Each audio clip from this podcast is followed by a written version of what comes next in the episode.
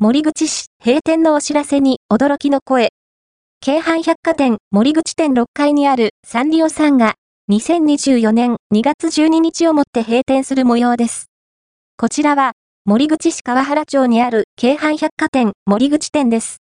今回、ペンネームダイナマンさんより京阪百貨店森口店の中にあるお店の情報をいただきました。情報によると、サンリオさんが閉店される模様です。サンリオさんは、京阪百貨店森口店の6階にあり、キティちゃんなど人気のキャラクターグッズを販売しているショップです。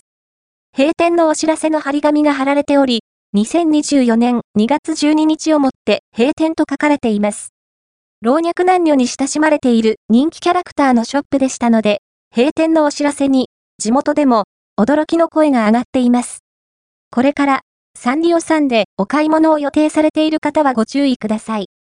ダイナマンさん、情報提供ありがとうございました。